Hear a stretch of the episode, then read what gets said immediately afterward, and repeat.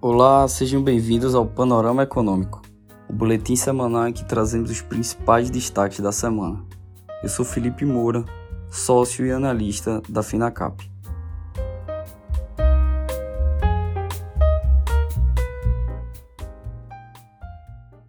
O Ibovespa registrou uma semana de forte alta e negocia agora no patamar histórico de 132 mil pontos, ainda na esteira da melhora de percepção do risco e principalmente as expectativas de que o Banco Central americano comece a reduzir os juros ainda no primeiro semestre de 2024. O Congresso Nacional promulgou na quarta-feira, em sessão solene, a reforma tributária, aprovada na sexta-feira passada. A cerimônia ocorreu com a casa lotada e contou com as presenças de Arthur Lira, Rodrigo Pacheco e o presidente Lula. Mesmo com diversas visões antagônicas ainda acerca do projeto, é esperado pela maioria dos especialistas que a reforma trará eficiência e modernização ao sistema tributário brasileiro. Ainda nesse compasso, a agência de classificação de risco S&P elevou ontem a nota de crédito do Brasil de duplo B- para duplo B, com perspectiva estável, decisão que teve a aprovação da reforma tributária como fator determinante. No comunicado, a S&P exaltou pontos positivos da mudança do sistema de impostos. Embora tenha uma implementação gradual, a reforma, na visão da agência, deve se traduzir em ganhos de produtividade no longo prazo, além de ampliar o histórico de pragmatismo político. Com a decisão da S&P, o Brasil fica a duas notas do grau de investimento, uma espécie de selo de bom pagador que o país teve entre 2008 e 2015. O Comitê de Política Monetária monetária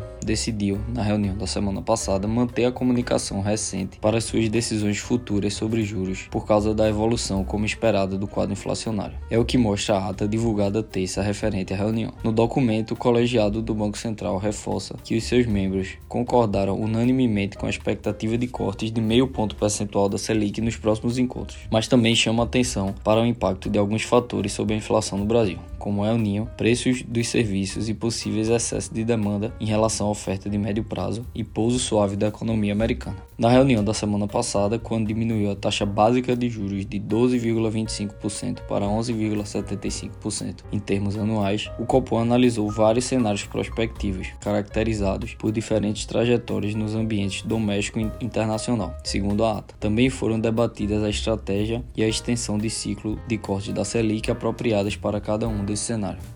Esse foi mais um boletim semanal Panorama Econômico. Obrigado e até a próxima semana.